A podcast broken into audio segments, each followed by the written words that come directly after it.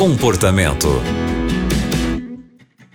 Está começando o comportamento aqui na Rádio Novo Tempo. É sempre bom quando estamos juntos aqui para aprendermos com as histórias que recebemos. Eu sou a Aline Carvalho. Quem vai nos ajudar é a Rosana Fonseca e ela é conselheira.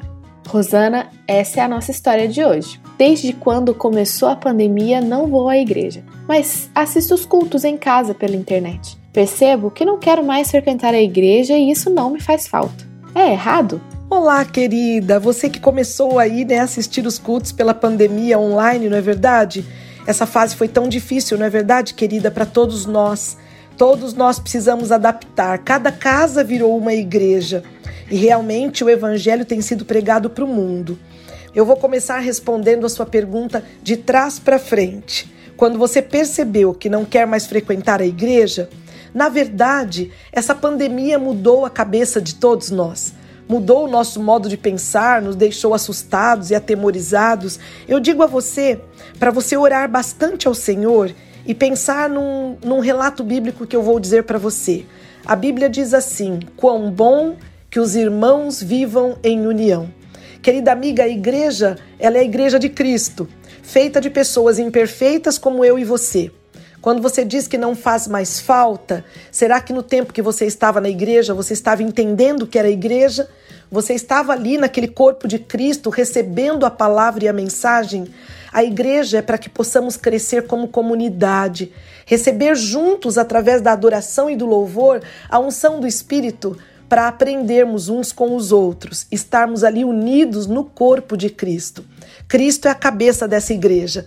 A Igreja de Cristo na Terra ainda está aberta para receber pessoas como você. Portanto, posso dizer para você uma coisa com muita sinceridade do meu coração: continue buscando a Deus, continue orando, continue lutando, e eu tenho certeza que logo você estará dentro de uma igreja novamente. Pois quando nós nos afastamos da igreja e achamos que ela não nos faz falta, veja bem o exemplo de algo bem prático que eu vou te dar. Veja numa em algum lugar que colocaram fogo no carvão ou em pedaços de madeira. Ali o fogo está aquecido, querida, muito aquecido. Tire daquela fogueira um pedaço de carvão ou de madeira sozinho e coloque à parte. O fogo da fornalha e da, daquela fogueira vai continuar queimando, porque ali as madeiras estão próximas umas das outras, os pedaços de carvão estão ali. Aquele que foi retirado à parte ele vai com o tempo esfriando, esfriando e apaga.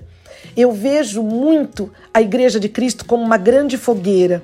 Repito a você: não somos perfeitos, mas temos um Deus perfeito. Quando uma pessoa como você sai e se afasta porque não sente necessidade de estar lá, nós vamos continuar ali queimando, porque estamos unidos, nos aquecendo, nos perdoando, caminhando juntos como o plano de Deus na Bíblia desde os tempos idos. Mas aquela chama que ficou sozinha para andar independente, que talvez, como você até diga que não sente falta, ela irá com o tempo se apagar. Vai se apagar porque não tem o calor das outras chamas. Eu digo a vocês, a você, querida, Deus é muito especial. Deixou a igreja, a igreja dele organizada e invisível na face da terra. Inclusive, Deus tem seus queridos em todas as denominações religiosas. Mas para você hoje que nos faz essa pergunta, eu digo a você, é você um pedacinho dessa chama aquecida que está sozinha nesse mundo? Hoje você não sente falta, mas amanhã você sentirá muita falta. E já digo a você, você fará muita falta para sua fogueira, sua igreja querida e amada. Pense nisso, ore bastante e Deus seja contigo. Muito obrigada, Rosana, por suas palavras, por seus conselhos.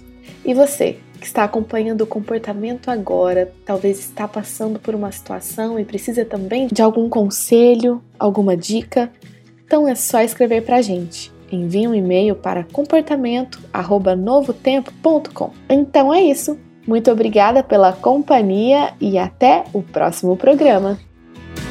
Você também encontra o comportamento em youtube.com/novotempo rádio.